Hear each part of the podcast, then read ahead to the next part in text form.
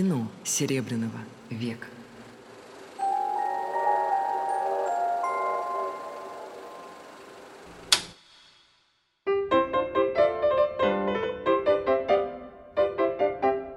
Здравствуйте, дорогие друзья, любители истории кино и любители радио «Фонтанный дом». Мы продолжаем наши разговоры об истории кино. И на прошлой лекции, если кто-то слушал и не забыл, я попытался как бы воссоздать некую картину раннего русского кинематографа. И когда, так сказать, вот я лекцию закончил, я понял, что я очень многого не сказал. Сейчас я хочу этот портрет вроде как завершить. Это будет такой вроде как общий план, да, так сказать. А дальше мы уже перейдем к некой конкретике, к неким крупным планам, да, мы поговорим о конкретных персоналиях, об Александре Отче Дранкове, об Александре Ханжонкове, о Вере Холодной, о Иване Мажутину и так далее. То есть конкретно тех людях, которые создавали русское кино. Пока как бы мы смотрим на кино с точки зрения зрительного зала, с точки зрения зрителя, и пытаемся понять, вот что это такое себя представляло как некий феномен. Как бы пытаемся как бы увидеть его очертания.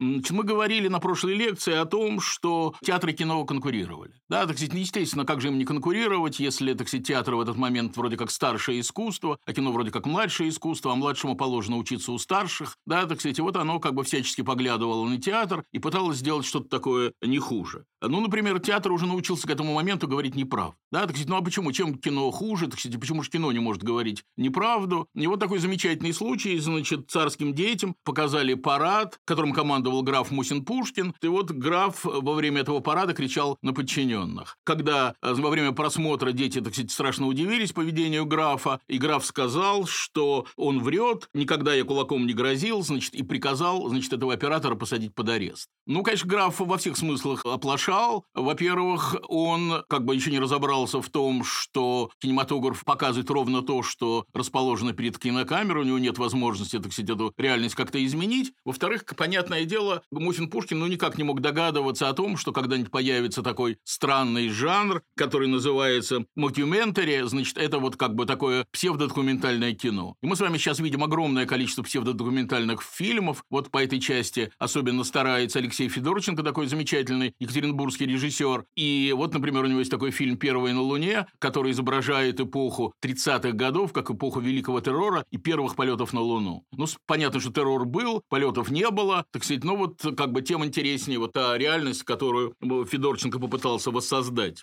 Значит, кино использовало, представьте себе, достижение дорежиссерского театра. Я не оговорился, именно дорежиссерского театра, то есть, казалось бы, это все должно быть в прошлом, потому что уже появился режиссерский театр, он вроде как все отменил, но вот, так сказать, оказалось, что какие-то достижения и какой-то опыт дорежиссерского театра очень даже полезен. И тут мы можем вспомнить мысль Николая Николаевича Пунина, не только выдающегося критика, но и жителя дома дома, в котором сейчас мы находимся, то есть в котором я нахожусь, то есть, так сказать, вот радиофонтанный дом находится в музее Ахматовой, как вы знаете. Так вот, значит, у Пунина есть такая мысль, ну так примерно я ее излагаю, что сын не обязательно наследует отцам, они могут наследовать и дедушкам, и прадедушкам. И вот именно так Пикассо, например, наследует негритянской скульптуре. Ну вот, так сказать, в этом смысле кино, так сказать, ничем не отличается от Пикассо, то есть оно тоже наследовало, как бы, так сказать, по своим прародителям, и действительно очень многое брали, брало от до режиссерского театра. Ну вот, например, был такой художник Борис Михин, который вошел в историю кино двумя такими замечательными обстоятельствами, такими двумя замечательными поступками. Ну, первый поступок как бы относится не к нашему времени, но о нем я не могу не сказать. Значит, дело в том, что в 20-е годы Михин был директором первой московской кинофабрики, на которой молодой Эйзенштейн снимал свою стачку. А Эйзенштейн предъявлял какие-то невиданные претензии к э, руководству студии и Госкино. Он требовал, чтобы ему дали тысячи человек в качестве массовки. И как бы, кстати, у него настолько осложнились отношения с Госкино, что его уже хотели отстранить от этого фильма. И мы бы, может быть, никогда бы не узнали, что вот был такой великий режиссер Эйзенштейн, потому что, может быть, он занялся быть чем-то другим. Но вот Эйзенштейна защитил Михин. Спасибо ему от этого большое, так сказать. И вот Эйзенштейн как бы вот стал одним из классиков мирового кинематографа. А второй факт вот имеет к нашей теме самое непосредственное отношение. У Михина были явно инженерные способности, причем такие неординарные инженерные способности. Кстати говоря, свои воспоминания о мультипликаторе Владиславе Старевича э, Михин назвал художник-чудесник. Вот Михин был такой художник-чудесник. Он, так сказать, разрабатывал конструкции зверей для мультфильмов, так сказать, ну, делал какие-то совершенно замечательные вещи, а в 2010 году он изобрел, и это, так сказать, такое изобретение навсегда, он изобрел, не, не, э, он изобрел некий фундус, Фундус – это некая конструкция, к которой крепятся другие детали кинодекорации. Да, так сказать, потому что была такая проблема, и кино никак не, не знало, как ее преодолеть, так сказать, вот установят декорацию, начинается ветреная погода, декорация начинает колыхаться на ветру, так сказать, что делать непонятно, хоть отменяй съемку, и действительно известно, что много раз съемку отменяли именно потому, что как бы декорация на ветру так сказать, начинала колыхаться, и это создавало такой странный эффект. Так вот, Микин придумал, э, значит, этот фундус, который вроде как держал эти декорации. К тому же, так сказать, он понял, что эта декорация может быть состоять из неких готовых блоков, ну, которые где-то хранятся и легко крепятся вот к этой самой декорации. Следовательно, для каждого фильма не обязательно делать новые декорации, так сказать, а можно просто их собрать. Это, конечно, опыт дорежиссерского театра. Дело в том, что, значит, в дорежиссерском театре была такая система, ну, где-нибудь в Александринском театре был склад да, так сказать, склад и, соответственно, некий кладовщик. Значит, в этом складе хранились там как бы необходимые для декорации детали. Там беседка, скамейка, стулья, ну, как бы все, что нужно для декорации. И когда дирекция принимала решение, а в Александринском театре принимала решение именно дирекция, потому что этот был театр, руководимый чиновниками, да, так вот, когда эти самые чиновники принимали решение поставить ту или иную пьесу, то, значит, режиссер, понятно, так сказать, в общем, не в том смысле, в котором мы употребляем это слово, слово сегодня, так сказать, ну, в общем, ну, человек тоже э, имеющий какие-то административные, по крайней мере, права, значит, он направлялся в этот, на этот самый склад и говорил, вот мы, значит, ставим пьесу «Макбет», например, или мы ставим пьесу «Отелло», или мы ставим пьесу, там, на всякого мудреца довольно простоты, и нам нужна беседка 48, там, значит, э, какой-нибудь стул номер 16, ну и так далее. Так сказать, вот это все собиралось, приходили рабочие сцены, устанавливали на сцену, и все, больше ничего не надо. Вот как бы вот вам готовая, готовая декорация, так сказать, дальше, значит, немножко репетируем и идем играть на сцену. Вот как бы нечто, некую замену вот такого рода эффекта, значит, придумал этот Михин, и действительно таким образом он спас и помог огромному количеству режиссеров, которые стали значительно более уверенно чувствовать себя на натуре. Вот еще один пример, и тоже, так в достаточной степени забавный, как мне представляется, вот такого союза кино и дорежиссерского театра. Значит, появились некие кинодекламации или киноговорящие фильмы. Это очень забавная такая история, значит, то есть, так сказать, если бы мы с вами нечто подобное увидели, то нам было бы, наверное, очень весело. Ну вот представьте себе, что при демонстрации фильма, то есть на, на экране изображается, что-то такое изображается, значит, а за сценой стоят исполнители этих ролей. И они, так сказать, э, по бумажке или наизусть, так ну это как угодно, значит, произносят тексты. То есть они озвучивают буквально вот у нас на глазах, ну то есть, так мы их не видим, поэтому э, не у нас на глазах, так сказать, а вот за, за экраном, они озвучивают фильм. Да, так сказать, ну такая забавная несколько история, значит, да, и даже трудно в такое поверить, но вместе с тем, так сказать, это, так оно и было. Рядом с артистами, ну или артистом, так сказать, в зависимости от того, сколько было персонажей в этом самом фильме, стоял проектор. Проектор находился не там, где мы привыкли уже по последующим годам, то есть когда проектор находится по другую сторону от экрана, а проектор стоял за экраном. И таким образом фильм показывали на просвет. Дальше, э, значит, сеанс проходил, ну или проходил вот этот самый кинодень, и на следующее утро обязательно экран смачивали пульверизатор, пульверизатором, потому что считалось, что, э, значит, вот он как бы по мере использования, он вроде как портится. Да, так сказать, тоже немножко такая странная мысль, но, так сказать, в общем, не будем слишком зловредничать или слишком злословить по этому поводу.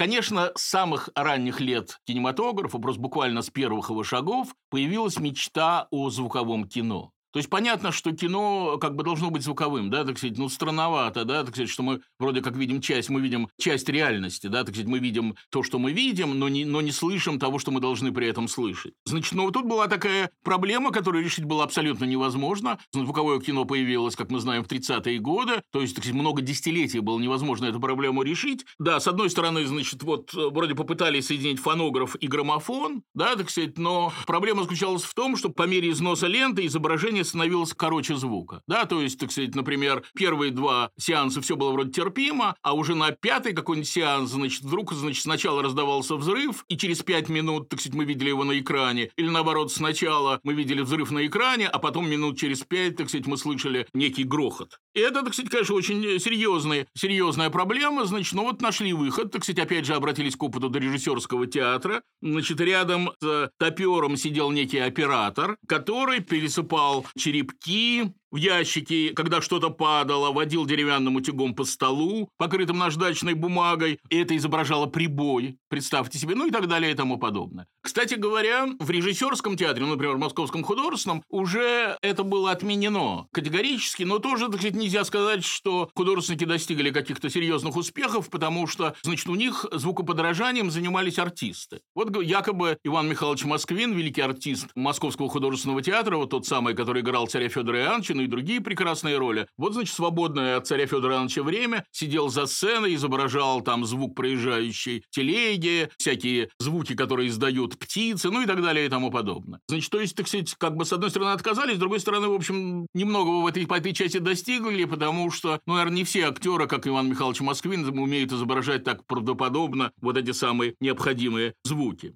Кстати, вот еще одна, кстати, любопытная, любопытная подробность, значит, ну, как бы другого повода об этом сказать не будет, поэтому сейчас я об этом скажу, значит, то есть владельцы кинотеатров предпочитали слепых аккомпаниаторов. И тут тоже, так сказать, такая мистическая причина, так сказать, не очень понятная, потому что считалось, что важнее аккомпанировать настроению зала, а не перипетиям сюжета. То есть, если аккомпаниатор не видит, что он происходит на экране, это не имеет значения, потому что он как бы какими-то своими чушистыми чувствами угадывает вот настроение зрительного зала. И вот играет, так сказать, ровно вот так, как это, это настроение требует. Конечно, так сказать, все это очень доморощено. Это необычайно доморощено, и даже нам, так сказать, людям другой киноэпохи, в общем, странно как-то про это раз. И надо сказать, что и в те далекие времена э, многие актеры театра сторонились кино. Ну, как бы, так сказать, это не их уровень, да, так сказать, ну, как бы не уровень артистов художественного театра идти в этот самый кинематограф. Понятно, что там платят большие деньги, значительно большие, чем они можно получить в театре, где ты работаешь, но, в общем, унижение тоже, так сказать, чего-то стоит, да. Значит, вот они считали это неким для себя унижением. Понятное дело, что уже где-то ближе к 20-м годам в кино придут великие актеры придет тот же самый Москвин, который гениально сыграет в фильме «Поликушка», который поставит Александр Санин. Придет Михаил Чехов, который сыграет в «Человеке из ресторана» по рассказу Шмелева. Придет Василий Качалов, который сыграет в фильме Всеволода Мейерхольда «Белый орел», ну и так далее и тому подобное. Но это произойдет уже тогда, когда будет понятно, что кино – это не только некий аттракцион, но это действительно некое искусство. Да? Так сказать, и участвовать в кино не представляет, в общем, никакого унижения для э, артистов в той эпохе, о которой мы говорим, значит, считалось, так сказать, что лучше все-таки кино сторониться. Вот артистка Лидия Коренева, артистка художественного театра, которая изумительно играла Верочку в спектакле «Месяц в деревне» в художественном театре. Значит, ей предложили роль, но она отказалась сниматься, потому что у партнера, игравшего англичанина, был красный галстук, который никакой англичанин не оденет к черному костюму. Вот буквально так, да, так сказать, как бы вот... Ну, ей, значит, понятно, что режиссер там и всякая администрация администрация этого фильма ей пытались объяснить, что уважаемая Лидия Коренева, значит,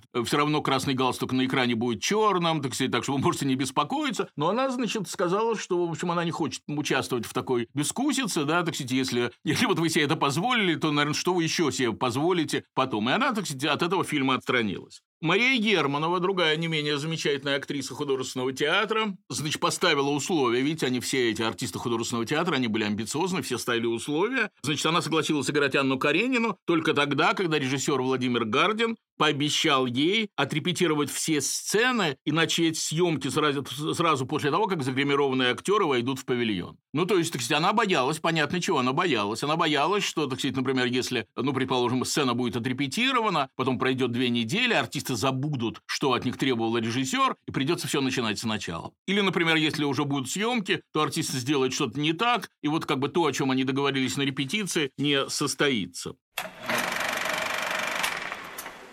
Значит, не только кино, кстати, надо сказать, что-то брало от дорежиссерского театра, но театр чувствовал э, присутствие конкурента, то есть, кстати, действительно, это был некий диалог, да, так сказать, такой довольно нервный, как я догадываюсь, когда мы с вами обсуждали Московский художественный театр, это вот было, было в лекциях, посвященных истории режиссерского театра, значит, я вспоминал замечательную мизансцену из «Царя Федора Ивановича» первого спектакля художественного театра, мизансцену, в которой на переднем плане Шуйский и Годунов выясняют разные отношения, значит, в конце сцены крестьянка стирает э, белье, значит, потом она выстирала, поднимает бадью, подходит к первому ряду, уже на первом ряду люди перепугались, э, попрощались со своими прекрасными костюмами, но, значит, она передумала и вылила воду куда-то в конец сцены. Это такая мизансцена имени братьев Люмьер потому что у братьев Люмьер, так сказать, и для нас эти воспоминания далекие, и вообще не воспоминания, да, так сказать, а вот для зрителей 1898 года это было все свежо, да, поезд едет на зрителя, ну и так далее, да, так сказать, зрители пугаются, поднимают руки, убегают из зала, ну, в общем, происходит то, о чем мы знаем. Или в другом, например, спектакле, вот эту мизансцену я не упоминал, это был такой спектакль по пьесе Ипсона, который назывался «Когда мы мертвые пробуждаемся», в конце этого спектакля с э, Колосников, то есть с некой высоты,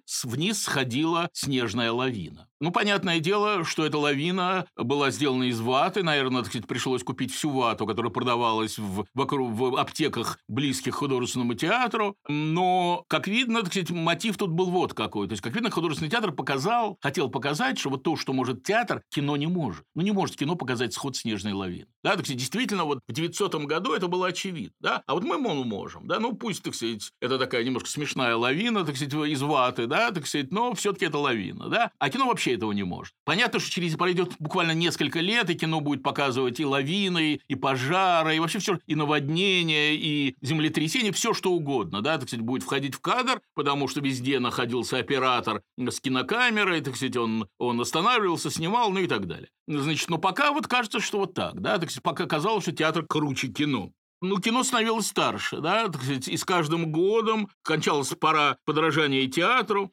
из обиходов уходили театральная терминология, там представления, антракты, и лишь слово «театр» в слове «кинотеатр» э, напоминает нам вот об этих самых истоках кино. В 1913 году в Политехническом музее проводились итоги отношений с театром. Была, значит, устроена дискуссия под названием «Сулит ли будущее кинематографу победу над театром?». То есть в 2013 году этот вопрос был острый, то есть он еще не был снят с повестки дня. И надо сказать, что эта идея очень долго преследовала кино, и время от времени разные режиссеры, включая, кстати, например, Михаила Ильича Рома, нашего, в общем, по сути, ну не то чтобы современника, так сказать, но, в общем, человека не очень далекой эпохи, значит, вот разные люди высказывали, что, конечно, так сказать, если кино э, будет развиваться, так сказать, конечно, театру нечего делать, а люди театра говорили, если театр будет развиваться, то кино, в общем, тоже ни к чему. Но, так сказать, в, в какой-то момент все-таки и люди театра, и люди кино поняли, поняли, что это два абсолютно разных искусства, а, и между ними нет никакого конфликта, хотя бы по той причине, что они, в общем, не пересекаются. Ну, кроме того, что и там, и там есть актеры, и там, и там есть режиссеры, но средства выразительности у них принципиально другие.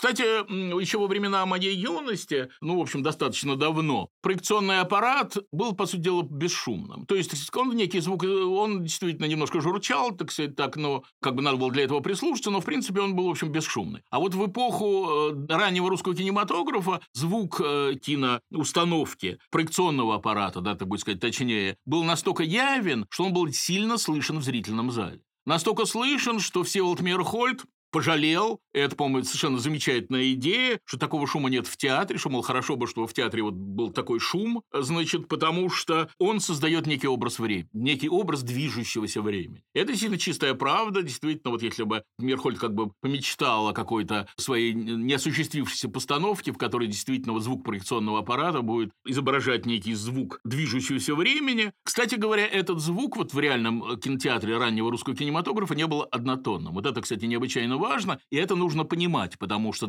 мы-то привыкли к киноаппарату, который, так сказать, журчит абсолютно ровно, а вот в те далекие времена он не был однотонным, потому что киномеханик крутил ручку вручную, и от него зависела скорость движения героев. Ну, например, чтобы было более смешно, он ускорял движение кадров. Да, так сказать, потому что когда герои начинают, так сказать, в кадре так быстро дергаться и быстро перемещаться, ну, наверное, с точки зрения оператора это было еще более смешно. То есть комедия он крутил, еще раз повторяю, как можно более быстро, а трогательные сцены медленнее, чтобы зритель смог насладиться, значит, вот какими-то переживаниями героев. Например, ну, понятно, что киномеханик э, все это уже посмотрел. То есть, ну, он посмотрел на первом сеансе, а на втором сеансе он этот фильм уже знал хорошо, и поэтому, так сказать, например, если какие-то эпизоды ему не нравились, он их просто быстро прокручивал. То есть, зрители должны были доверять вкусу киномеханика, так сказать, да. И, то есть, киномеханик был абсолютно, как бы, выполнял обязанности цензора или, там, я не знаю, ну, не критика, кинокритика, скажем так, так сказать, и он показывал зрителю то, что он считал для себя э, нужным. Завсегдатаи, то есть люди, которые действительно реально любили кинематограф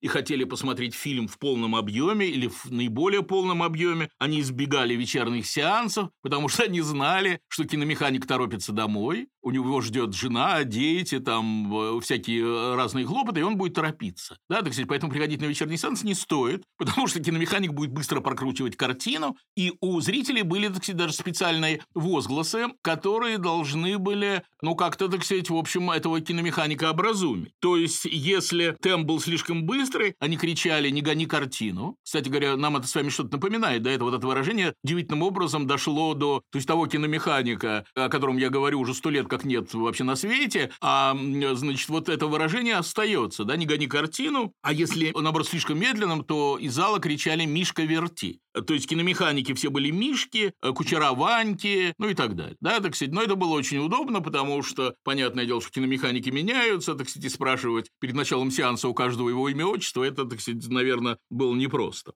Еще одна, кстати, вот такая любопытная деталь для полноты картины. Понятно, что немое кино хотело быть не только звуковым, а и у него это не получилось, как мы с вами только что убедились, но оно хотело быть цветным. Значит, но тут как бы выход был более-менее найден, потому что если раскрашивать кадры, раскрашивать от руки, то, так сказать, получится что-то такое цветное, но, правда, не очень натуральное, потому что, так сказать, как бы вот, ну, может быть, так сказать, раскрашивающий был предельно близок к тому, что надо, так сказать, но это еще, это помножено на изображение, ну, на, на кинопроект, который это транслирует, ну и так далее. Значит, кстати, красный флаг в фильме Эйзенштейна – это опыт раннего русского кинематографа. Вот это, кстати, удивительная история, потому что Эйзенштейн многократно говорил о том, что он не признает ранний русский кинематограф, что это буржуазная киношка, что вообще это, сказать, это, ну, как бы мы начинали как бедуины-кладоискатели с пустого места, то есть он всячески демонстрировал, что он как бы к этому кино не имеет никакого отношения. Есть два факта, ну, о втором факте я скажу на следующей лекции. Это история того, как он не встретился в Америке с Александром Дранковым, как раз вот одним из крупных русских кинофабрикантов. А вот тут он прибег к, к этому опыту раннего русского кинематографа. Понятно, что матросы на корабле не могут поднять красный флаг, потому что он будет выглядеть как черный, и было решено поднять просто белую тряпку. А потом, значит, уже, уже в кадре эту белую тряпку раскрасить. И вот, так сказать, по этому такому доморощенному пути, для которого ему указали, вот, так сказать, как бы люди раннего русского кинематографа, Эйзенштейн пошел. И еще одна такая забавность, да, так сказать, как бы такая забавность, которая, так сказать, не перешла в следующие времена, так сказать, но которая, так сказать, конечно, характеризует эту эпоху. У кинематографа был еще один предшественник, от которого она отказалась не сразу. Кинохроника э, считалась разновидностью фоторепортажа. То есть газеты выходили без иллюстраций, так как печатание клише было дело долгим. И вот, значит, кино как бы вроде как заменяло газету. То есть сначала вы читали при полном Санкт-Петербургских ведомостях, что, например, пять дней назад, значит, я не знаю, э, ну, по такому-то адресу состоялся пожар, ну, вы верите газете, значит, и дальше вы идете в кинотеатр и видите этот пожар на экране. То есть, так сказать, мухи отдельно, котлеты отдельно. То есть сначала вам рассказывают, а потом вы это видите. То есть кинохроника выполняла вот роль такого как бы репортажа, да, так сказать, если, ну, понятно, что как бы вот такие разного рода события визуальные, да, события горожанам страшно интересны, и действительно, так сказать, горожане очень очень э, имели возможность на это, на это посмотреть. Хотя, вот это тоже, кстати, любопытно, казалось бы, вот для показа вот таких больших событий, ну, как пожар, например, хорошо бы, конечно, чтобы оператор пользовался ки- как бы общим планом, кинопанорам, да, так что он как бы панорамировал и показывал вот как какой большой пожар, как все горит, и как это все эффектно, и как это, значит, драматично. Но вместе с тем вот кинопанорамы были, считались чуть ли не браком, и если они применялись, то, только тогда, когда нельзя было зафиксировать нужный объект. Вот именно так Абрам Дранков или Александр Дранков снял Льва Толстого, и об этом мы тоже поговорим на следующей лекции. Теперь мы переходим к разговору о людях раннего русского кинематографа. То есть, так мы переходим, то есть сначала мы начнем с каких-то общих вещей, а потом, так сказать, вот уже перейдем к конкретике. Значит, нравы театра, понятное дело, цивилизовались, максимально, так сказать, все было более чем достойно, а, и мы помним с вами, что это была как бы одна из задач Станиславского и Немировича Данченко, создававших художественный театр. А вот кино переживало период дикого капитализма. И тут было все, что свойственно этому, вот этому дикому капитализму, то есть наезды, то есть крышевание, то есть интриги. Как бы все было ужасно непросто и в достаточной степени вот так дико. Главные роли, понятно, играли прокатчики или прокатодатели, как их тогда называли. Очень быстро разобрались, что покупать картину бессмысленно. Да, так сказать, ну, действительно, вот купил, показал, и дальше кладешь ее вроде как на полку. Да, так сказать, ну, как бы уже на ней заработать невозможно. И поэтому, так сказать, вот возникла, в общем, идея, которая и сегодня работает абсолютно, то есть идея кинопроката, да, так сказать, как бы лента берется вроде как в аренду, да, так сказать, и да, она прокатывается, дальше она передается другу, другу там, или не другу, так сказать, ну и так далее, и так далее. Значит, лента живет такой бурной жизнью, работая на разных площадках. Вот ездили во Францию или Англию, чтобы купить новинки, или, как тогда говорили, новости. Понятно, что, хотя вроде бы, так сказать, ну, например, вот эта лента, она действительно она работает на разных площадках, как я сказал, но при этом отношения между хозяевами этих площадок были очень непростые. И принципов тут не было никаких. Ну, например, известно, у хозяев кинотеатров покупали детей. Дети – это люди, которые готовы на все за конфетку там или за небольшие деньги. Так вот, значит, где-нибудь в середине зала ну, это было, понятно, отрепетировано, и, э, в общем, это был текст. Текст был не детей, а, так сказать, текст, который был вложен. В них в зале раздавался крик «Какое старье!» То есть, мол, что ж мы смотрим какую-то ерунду. Какая-то часть зрителей вставала и уходила в другой кинотеатр. И понятно, что это сделал человек из конкурирующей фирмы, и надо сказать, что это работало. Это удивительным образом работало. Некоторые конторы поступали еще проще. Ну, например, опять же, в зале раздавался крик «Машина испорчена!» Хотя она совершенно не испорчена, то есть все, все работало. И опять же, такая-то часть наивного публики вставала, значит, и уходила из зала. Но бывало, конечно, еще круче. Это уж тут совсем как бы неприлично, на мой взгляд. Конкурент, опять же, подговаривал детей, там, ну, в общем, он кого-то там подговаривал, уборщиц, может быть, я не знаю, кого-то он подговаривал, и вот конкуренты вкладывали шарики с дурно пахнущей начинкой в карманы публики. То есть, так сказать, эти, эти шарики в какой-то момент взрывались, странный запах распространялся по залу, в нем находиться было невозможно. Опять же, зрители вставали и уходили в другой кинотеатр.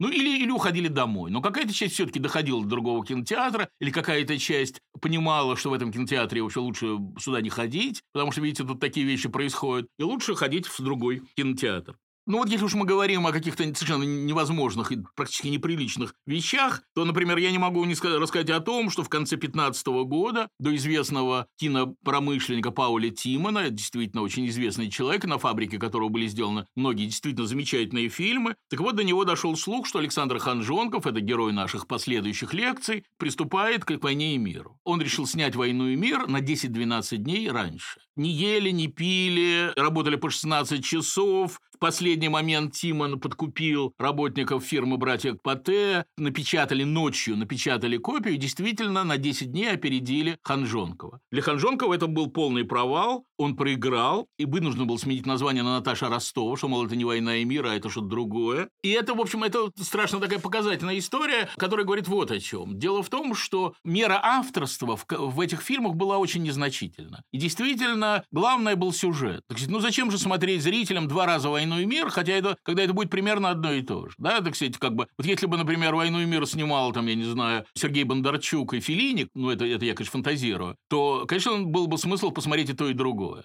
Но если «Войну и мир» снимают режиссеры фабрики Тимона и фабрики Ханжонкова, то, в принципе, так сказать, в общем, два раза в течение месяца ходить на «Войну и мир» нет никакого смысла. И вот Ханжонков проиграл, он потерял кассу, и вот такого рода способы опустить конкурента назывались на языке того времени номер, номер сломан. Вот если номер сломан, значит, можно не беспокоиться, значит, наша взяла, что называется, значит, у нас, значит, вот как бы касса будет в наших руках, и все будет отлично. Кстати говоря, в фильме, о котором я уже говорил на прошлом занятии, в фильме Никиты Михалкова «Раба любви», сценарий Фридриха Горенштейна, еще раз повторяю, значит, там есть такой замечательный диалог между продюсером и режиссером. Значит, продюсер говорит, дайте почитать сценарий. А режиссер ему говорит, ни за что, вокруг шпионы украдут. И режиссер прав. Потому что действительно, если вот рассказать, что он хочет делать, то действительно какая-нибудь вот конкурирующая фирма захочет делать то же самое, ну и так далее. Это будут те последствия, о которых мы только что говорили.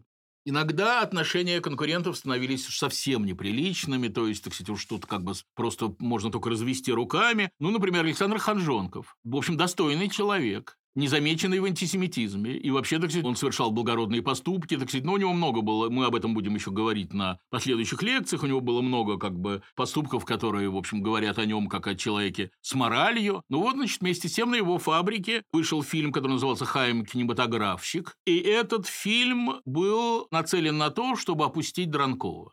Александра Отча Дранкова, он же Абрам Иосифович Дранков. В фильме показывалась съемка драмы из великосветской жизни, где владелец ателье играет графа, его жена графиню, сын кинооператор. Вот метили в Дранкову, у которого действительно все родственники работали, значит, в кинобизнесе, кто играл, кто э, был оператором, кто там еще что-то делал. И вот еще и Витя Хайм кинематографщик, то есть совершенно как бы неприличная история, так сказать, но вместе с тем, что только не сделаешь для того, чтобы пополнить кассу.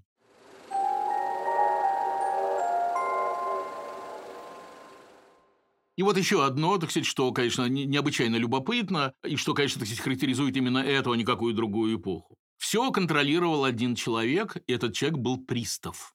То есть не, не председатель Госкино, как в советские времена, не какой-нибудь крупный чиновник Министерства двора, а вот именно пристав, он как бы был главный по кино представьте себе, и от него зависело благополучие кинотеатра. Кроме того, на него возлагались цензорские обязанности. Было огромное количество случаев, когда, например, в одном конце Петербургской улицы фильм был запрещен, а на другом конце он был разрешен, потому что, так сказать, один был хороший следователь, скажем так, а другой был плохой следователь, и он, предположим, все запрещал, или, предположим, ему были нужны взятки, так сказать, тоже такой вариант не исключен. А другой, значит, вот пристав, так сказать, он, наоборот, так сказать, отнесся к этому фильму лояльно и его разрешил. Был жанр, о котором, помню, я упомянул на прошлой лекции, так, ну, сейчас я еще скажу про это поподробнее. Был жанр, который владельцы кинотеатров называли клубничкой. Да, так сказать, это на афише обязательно было написано «парижский жанр», и зрители абсолютно понимали, что имеется в виду, так сказать, они понимали, что они увидят, так сказать, не про какие-нибудь мучения, страдания, так сказать, а вот нечто, так сказать, такое легкомысленное. Да, еще внизу было написано «парижский жанр только для взрослых». Но это еще больше, конечно, привлекало внимание, потому что мало того, что парижский жанр еще только для взрослых, тут уж, конечно, зритель рвался это посмотреть.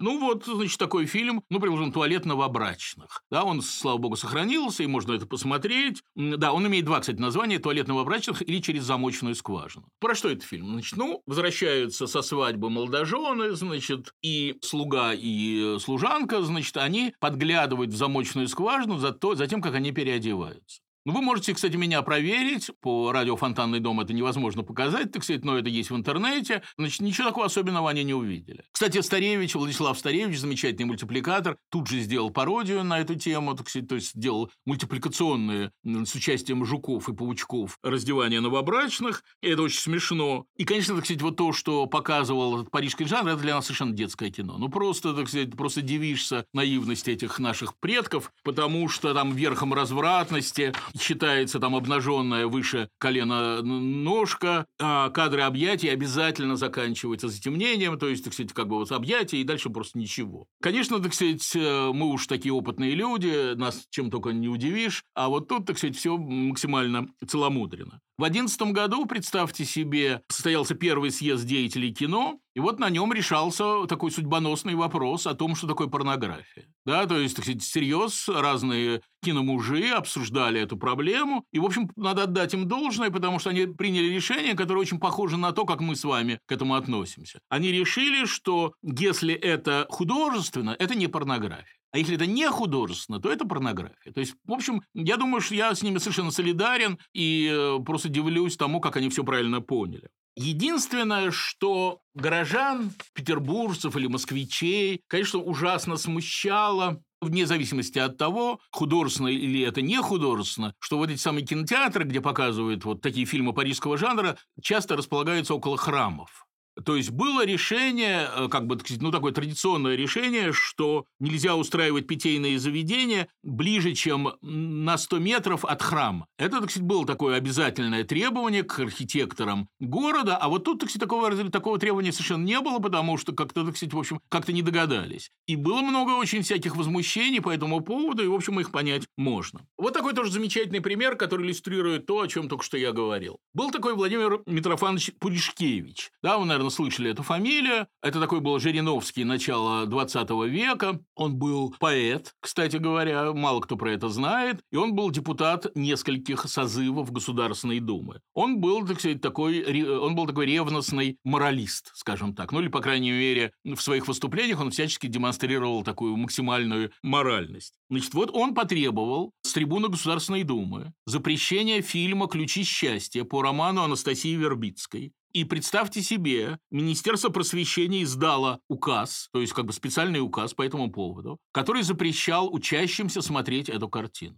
Понятно, что э, школьники или гимназисты, ну, в данном случае, конечно, гимназисты, понятно, что для них вообще авторитет Министерства просвещения был не на самом высоком уровне. Понятно, что они все равно как-то проникали в кинотеатры, смотрели эти картины. Но, например, в городе Балашове на Волге, есть такой город Балашов на Волге, Волге, где жило 20 тысяч человек, где находилось всего два кинотеатра, гимназистку исключили из гимназии. Да, и это было огромное событие для жителей города. И это очень активно обсуждалось в московских и петербургских киножурналах, потому что действительно, вот оказывается, как оно бывает. Да, так сказать, понятно, что барышни сломали судьбу. Кто сломал судьбу? Кино. Да, так сказать, казалось бы, так сказать, кино должно как бы улучшать жизнь, но вот оно, так сказать, оно на самом деле жизнь барышни сломало.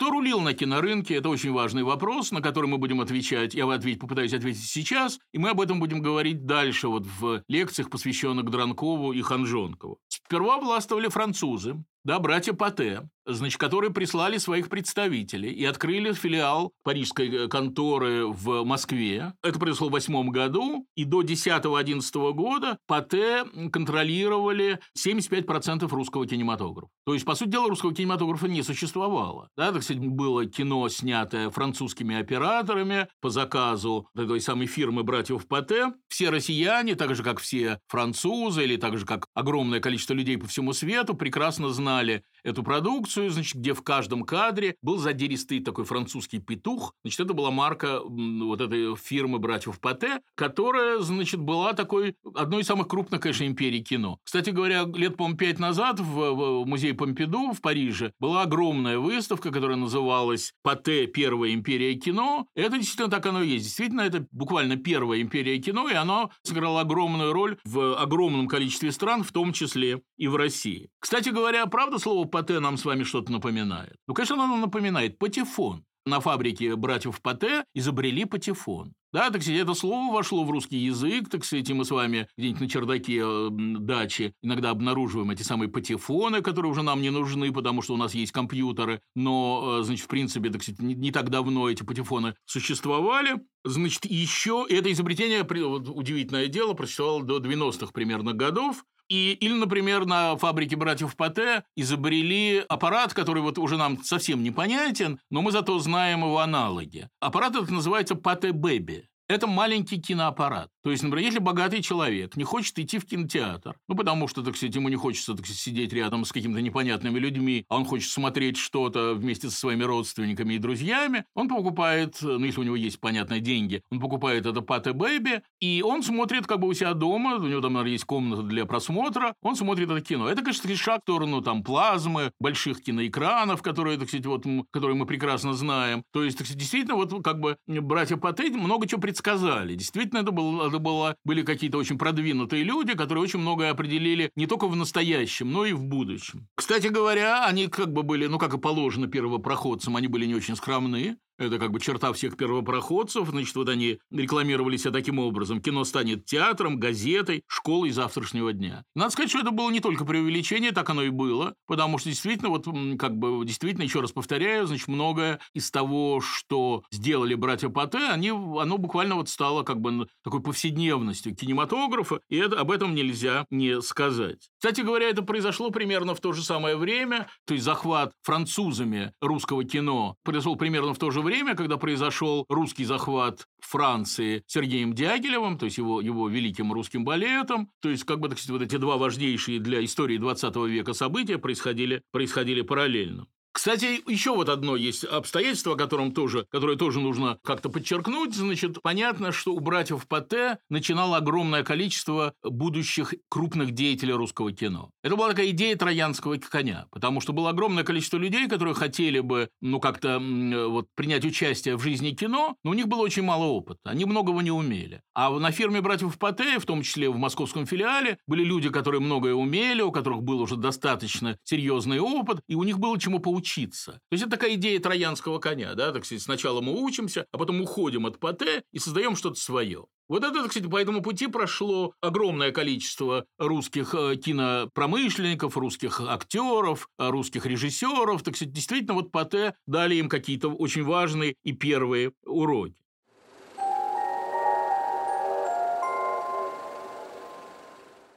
Еще одно, о чем мне хочется сказать. Стало понятно, что кино – это производство, и оно требует денег. Кино – это, конечно, бизнес, да, то есть это не только искусство, но и бизнес. Не только аттракцион, но и действительно какое-то вложение, большое количество денег. То есть, если писатель может писать в стол, и его производство мало что стоит, ну, если только вот цена чернил и цена бумаги, то, конечно, кино – это такое серьезное очень дело. Тут как бы не обойтись без съемочной группы, без э, техников, но без огромного количества людей, которые должны это искусство сопровождать. К тому же театр был в это время на дотации. Конечно, я в первую очередь имею в виду императорские театры, которые, так сказать, просто были частью государственной машины, и, значит, они снабжались, так сказать, вот из средств Министерства двора, то есть была специальная статья, которая финансировала вот эти самые императорские театры. Кинематография была вольницей промышленников, и, по, и поэтому в эту сферу рванули люди рисковые, безбашенные, иногда с туманным прошлым,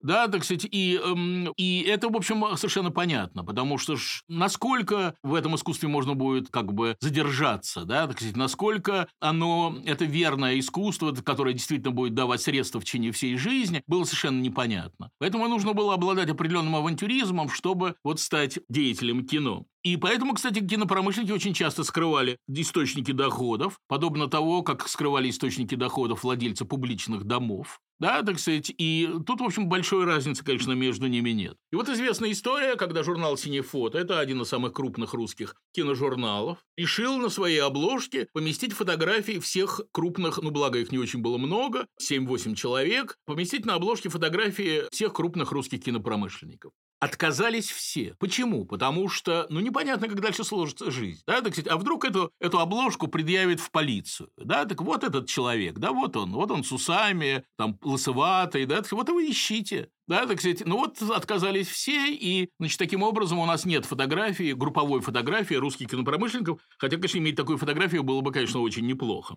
Кое-какие портреты все-таки можно обрисовать. Да, так сказать, ну, может быть, так сказать, не буквально, то есть, так сказать, не, не фотографические портреты, но кое-что нам про этих людей понятно. Ну, например, был такой ярославский колбасник Липкин который э, болел кино. С колбасой ему было, наверное, скучновато заниматься колбасой. Так сказать, вот он решил как бы переквалифицироваться в кинопромышленники. И он, значит, исхитрился не платить деньги на фильмы, а брать их взаймы. Он, то есть он был одним из первых вот этих кинопрокатчиков. То есть он понял, что, так сказать, покупать фильмы бессмысленно. Вот то, о чем мы с вами уже говорили. Кстати говоря, когда, предвидя большие дела и предвидя большую перспективу своей деятельности, он себя переименовал из Липкина. Он счел, что эта фамилия как бы слишком скромная. Он стал Липкиным через «е». Да, так сказать, то есть такая у него стала благородная фамилия, ну, с его точки зрения. Значит, московский инженер Перский нанялся конкуренту Пате Леону Гуману, значит, был такой человек, накопил средств и начал издавать киножурнал. Вот этот самый, один из крупных русских журналов был, значит, вот, то есть, как видно, Перский был, э, ему хотелось не только быть кинопромышленником, но еще ему хотелось вот издавать журнал, и он этого добился. Одной из самых замечательных его авантюр, скажем так, стало то, что этот самый Перский восстановил по слухам сюжет живого трупа, чтобы выпустить э, этот фильм раньше спектакля художественного театра. Станиславский с Немировичем, то есть художественный театр, наложили категорический запрет на публикацию живого трупа и его использование в каких-то других, ну вот в частности в кино. То есть, так сказать, прочесть это, эту пьесу было невозможно до того, как не выйдет спектакль художественного театра. Но, в общем, читать-то ее не обязательно, да, так сказать. Например, если у Перского играл в его каких-то фильмах, играл кто-то из актеров художественного театра, ну пусть даже это был какой-нибудь последний исполнитель из массовки, который, понятно, знал сюжет этой пьесы, достаточно было рассказать этот сюжет для того, чтобы сделать фильм. Потому что в фильме же нет диалога. В фильме есть некие, некие титры, да, так сказать, 10, 20 титров, 30 титров иногда, но это в особых случаях. Да, так сказать, вот для того, чтобы составить как бы канву сюжета, совершенно не обязательно надо читать пьесу Толстого, и действительно фильм «Живой труп» э, значит, на этой кинофабрике вышел раньше спектакля художественного театра, что произвело некоторый фурор в среде московской интеллигенции, да, и вообще, так сказать, вот в киножизни этого времени. Ну, отставной Саул Хаджонков, мы про это будем с вами говорить на уже следующих занятиях, значит, ездил в Рим, объявился московским представителем эталофильма. Непонятно, действительно ли он был представителем эталофильма, или он себе приписал эту роль, но ясно, что с помощью вот этой самой аттестации он сильно продвинулся, это дало ему какие-то шансы, какие-то возможности, которые он максимально использовал. Был такой Иосиф Ермольев, который отмечал выход картины в ресторане, выход каждой своей картины он отмечал в ресторане. На меню в конце вечера он просил режиссера набросать сценарий следующего фильма. То есть, так сказать, как бы вот, вот они, значит, хорошо выпили, хорошо закусили. И вот, а те ребята, давайте за дело. Значит, попытаемся представить, какой фильм мы будем снимать. И когда уже, так сказать, наступало утро, он говорил, ну, теперь пойдемте в павильон и начнем съемки. То есть, так сказать, съемки начинались непосредственно после банкета. Да, так сказать, такая его известная его шутка или известная примета жизни этой киностудии, так сказать, в общем, мне кажется, достаточно забавно. Но, кстати говоря, вот надо сказать и о принципах. Вот это тоже очень важно. Эти отвязные люди, которые, казалось бы, так сказать, могли позволить себе все, что угодно, да, вплоть до хайма кинематографщика. Но все-таки некоторые принципы у них были. Значит, мы знаем, что в начале 20 века в, России, в Украине прошла целая серия еврейских погромов, и понятно, что тут же нашелся какой-то ушлый молодой человек, который стал ходить по кинопромышленникам и предлагать им такую замечательную идею. Ну, понятно, не бескорыстно. Давайте, мол, снимем еврейский погром дубль 2. Нет, ни один еврейский погром не запечатлен на пленке. А вот давайте мы, мы как бы это разыграем и, будет, и выпустим такой фильм. И не согласился никто. То есть он ходил, известно, что он ходил ко всем, и к Ханжонкову, и к Дранкову, и к Ермолеву, ну, в общем, к Перскому. Всех он обошел, и все отказались, потому что все-таки есть некий предел возможностей. Ну, а теперь, значит, вот подведем некоторые итоги. Подведем некоторые итоги, хотя бы в нескольких словах. То есть, конечно, в кино начала века много странного и наивного, очень странного и очень наивного, но зрители уже горячо полюбили это искусство, они просто не представляли себе жизни без кинематографа, и тут есть очень много причин. Одна из них та, что кино умело вот остановить мгновение, сделать его бесконечным. И это, так сказать, конечно, делало это искусство максимально необходимым. Да, так сказать, люди как бы вот этот эффект в кино был, в общем, совершенно замечательным. Ну вот, э, как писал Пастернак, да, и дольше века длится день, и не кончаются объятия. Это, конечно, не про кино, понятное дело, но кино действительно вот этой способностью длить объятия до бесконечности и день тоже превращать в век, так сказать, кино абсолютно этим качеством обладало. И самое последнее, о чем я должен э, сказать. Есть такая Рената Литвинова, да, так сказать, замечательная актриса и режиссер, которая удивительным образом смогла, вот это, можно вспомнить Николая Пунина, который говорил о том, что можно наследовать про дедушки. Она удивительным образом сохранила, передает стилистику вот кинодив начала 20 века. Но сейчас я хочу сказать не про ее э, актерские достоинства, а про э, снятый ей документальный фильм. У нее есть такой фильм 2000 года, который называется «Нет смерти для меня». Значит, сюжет его очень прост. Значит, э, Литвинова приходит к разным э, русским знаменитым актрисам, звездам, звездам 40-х годов, 60-х годов, 50-х годов. Он, она приходит к Ноне Мордюковой, к Татьяне Самойловой, к Лидии Смирновой. И оказывается, что это уже очень пожилые люди, жизнь которых, по сути дела, завершилась. Да, так сказать, детей или нету, или, так сказать, дети на них уже не обращают внимания, возлюбленные давно умерли. Ну, так сказать, как бы они у разбитого корыта. Это с одной стороны. А с другой стороны, на пленке они молодые, прекрасные, и так будет всегда. Вот эти слова, так сказать, это и есть слова Рената Литвинова, она их произносит. Этими словами, которые Ренат Литвинова произносит в конце этого фильма, мы и завершим эту лекцию. Спасибо.